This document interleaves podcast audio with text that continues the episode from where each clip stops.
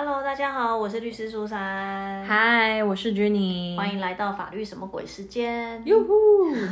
今天要跟大家讲一个，就是最近我被问到的啦，就是我自己的算客户吧，他们是店家、商家，那他们就来问我说，就是他们被人家在 Google 的评论上面留了负评，而且这个负评真的是子虚乌有的那种。他就问我说有没有什么办法？当然，他们有好像也有去给 Google 这边留言询问这样，但 Google 那边好像是没有要把这个东西撤掉，可能他们基于言论自由或者什么的想法吧。对，所以他们就来问我说，那针对如果这种就是乱留负评的人，有没有什么办法？这样子，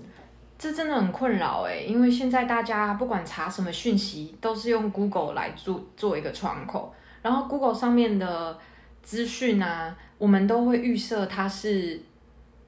客观中立正确的。对，对，我们相信人是善良的。对啊，那怎么办？对，然后他就是问我这个问题啊，然后我就跟他讲说，其实这个啦，有可能其实他会有诽谤罪的问题，因为其实某种程度上，他也是对你的店家造成了一种名誉上的一种损害。所以虽然我们大部分我们都会说，刑事案件是对于自然人。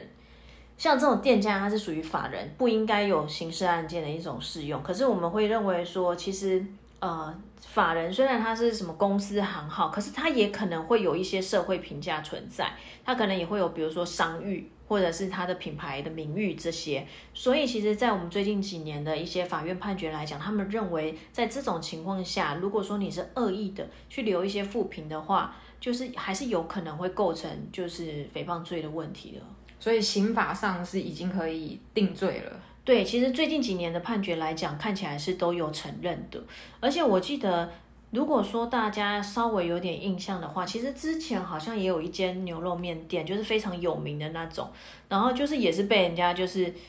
刻意去留了负评这样子，那实际内容我是没有特别去看，但是那时候其实我大概知道这一则新闻，因为那一间牛肉面店，我印象中它好像离我以前住的地方有点近，所以我知道这一家就是那种，呃，你要等很久，排队等很久才会轮到你的，而且不是说你今天排，你今天就一定可以吃到，就是你可能还要排的是几个月后的那一种单，所以我我对这一家是有印象，所以那时候他闹上新闻的时候，我觉得嗯，觉得说。嗯，该说不意外吗？因为我觉得有时候就是越有名的店，有时候就是容易惹上一些就是小小纷争啊，所以我大概知道。那其实他们情形就也有点跟这种恶意去留负评的有点相关，这样子。其实就要看你留的评论是不是真实的，哎，对，因为如果你真的有去用餐，有享受他们的服务，实际上发生的情形，不论是好或不好，你把它写在这个评论上，这才是原本这个 Google 评论系统想要达成的目的。那如果你是去谩骂，然后或是实际上没有用餐就去洗负评的情况之下，所以现在法律上有一般有一些途径可以保护自己嘛？对，应该是说，我觉得现在我曾经有看过那种去留，比如说一两颗星的，他原因是说，哦，我今天去，但是他公休，而且他没有公告，所以他就给一两颗星，纯发泄。对，对，那当然，我觉得你可能白跑一趟，你也不高兴。可是就像你讲，其实当时我相信 Google 弄这种评论，他是希望让大家可以有那种用餐经验的分享。那让大家可以做一种参考，而不是说像你今天去了，然后你扑空了，然后你去留，因为这个其实对这一家大家要考量要不要去这一家用餐，或者去这边消费，没有太大的实意啊。说老实话。然后，如果你是留虚假的评论，那也就是失去原本这个 Google 评论的意义啊。对，而且你如果留虚假，更显现得出你就是恶意的，要去这诋毁人家，那这这这个真的就很像是诽谤罪的问题。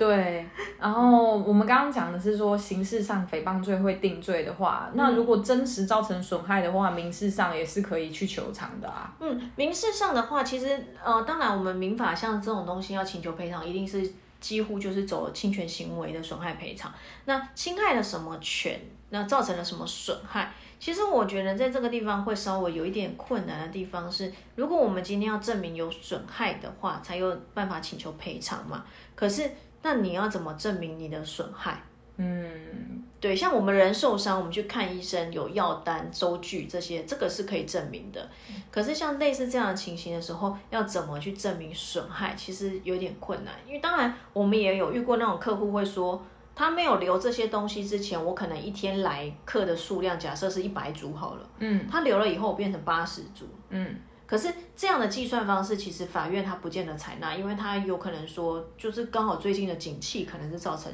你没有办法证明这一个变化是与这个评论有关。对，所以大部分像这种留恶意复评，然后真的被请求民事赔偿的话，大部分都是请求比较像是精神慰抚金啦。哦，对，就是呃，可能会请求，就是伤害到了这个公司行号这些店家的商誉权啦。嗯，商誉，对，就是因为你做这些事情，可能造成他的社会评价、信用、商誉这些造成了一个损害。那这种社会评价、信用、商誉，这是一种比较虚无缥缈的概念，你没有办法去计算，所以我们会不会比较认定它就是像精神慰抚金啦？那在这个情况下，判赔的案例也是有的。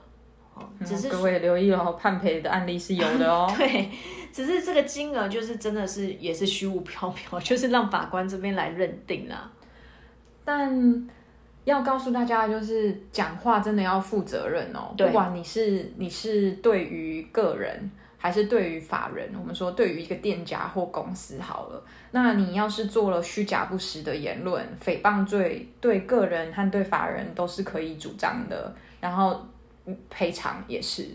对啊，对啊，但是当然，这种商誉权的赔偿，或许他不会赔很高，可是我觉得某种人处分，某种程度上来讲，今天有很多人他可能只是真的是无聊，就去留乱留，那不过对，那其实我觉得法院没有判太高，但是愿意判，某种程度上也是要给你一个警惕啊，就让你知道说你不要去乱做这样的评论。我觉得这个现象是值得的讨论的，是因为。或许在以前，呃，Google 的评论还有社群媒体、网络上的力量还没有那么大的时候，商誉的认定，还有就是商誉的损害啊，是没有办法这么这么明显，然后或是可以就是被浮上台面讨论的。但是现在这个时代，使用 Google 还有网络上的影响力越来越大的时候，受到的影响也特别的大。那法院做出了这样子的判决呢，就是要在这个新的时代里面去维护这些会实际影响到商家还有就是老板个人生计的这个机制。嗯，而且我真的觉得大家就是不要这么坏啦，就是留一些真的真实的东西嘛。因为其实我自己现在也还蛮信任 Google 的评价的，说 有时候我要去吃一间店，我也会去查一下，就是哎评价是怎么样，但是可能。可能因为我自己以前做过布洛克，所以我知道有时候网络上的东西会有真有假，所以其实我也会仔细的去看每一则的评论，然后再来分析，就是考量说这个有没有参考价值这样子。再来就是，我觉得如果你在用餐的时候真的发生了一些不太舒服的体验，那还是跟。店家好好的沟通，因为如果你觉得这个不舒服的体验就是造成你的损害好了，给你了不好的感觉，或者是这个品质非常的不能接受，那事实上你应该是直接跟店家做反应，然后跟店家讨论该怎么解决。那你留评论当然是意见抒发的一个管道，可是对于实际的事情，其实你也没有主动的去做。解决或者是做处理啦，而且我觉得像在这种情况下，就最好是你要有拍照，因为有时候是主观认定的问题。既然你可能你用餐你觉得怎么样，可是说不定经理去经理不觉得，所以在这种情况下，如果说有照片，你真的要泼到 Google 评论上面的时候，我会觉得还是要附一个照片让大家知道，因为我觉得真的是每个人。的接受程度也不一样，有图有真相，对对对对对，因为或许你觉得因为这一件事情，所以你给了两颗星或一颗星，可是说不定我看了以后，我觉得嗯，这个小事我还能接受。对啊，对我觉得这样才能真正达到一种嗯分享，让大家去思考说这一则评论到底有没有它的参考价值的一个部分了。对你只是想要陈述你主观的感觉或者是主观的意见，那。大家就会明白你的用意啦。嗯，我觉得店家现在真的也很不好做。我常常看到还有一些店家在下面也是很认真的回复这样子。对，好了，我们这一集就是要跟大家讲，真的在网络上啊，不要以为就是看不到人讲话就不用负责哦。现在连这种 Google 评价，其实也有可能你会被告，所以大家在讲话的时候、留言的时候，还是要留意一下。对大家一掷千金哦，希望是有信用的价值，而不是被判赔了。真的，好啦，那我们今天这一集就到这边喽。那喜欢我们节目的话，要记得继续，就是每个礼拜一要准时收听喽。嗯，大家下次再见。好，拜拜。